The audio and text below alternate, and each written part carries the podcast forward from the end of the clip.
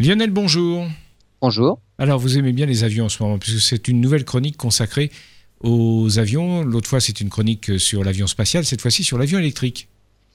L'avion électrique HY4. Il a été mis au point par des chercheurs allemands. Il fonctionne avec une pile à combustible. Il a décollé le 29 septembre de l'aéroport de Stuttgart. Il fait peu de bruit puisqu'il a un moteur électrique de 80 kW. C'est une batterie qui fournit l'énergie dans la phase de décollage, puis la pile à combustible prend le relais en vol. Il puise l'hydrogène dans son réservoir et produit de l'électricité par réaction avec l'oxygène de l'air. Les résultats annoncés sont une vitesse de croisière de 145 km/h avec des pointes à 200 et son autonomie peut atteindre 750 à 1000 km. HY4 est un avion quadriplace, ce qui est exceptionnel pour un avion électrique. Airbus et Siemens travaillent aussi sur un avion électrique.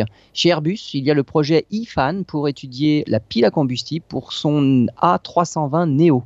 Et la motorisation électrique conviendrait pour des petits avions taxis de faible capacité sur de courtes distances à échelle régionale et jusqu'à 19 places.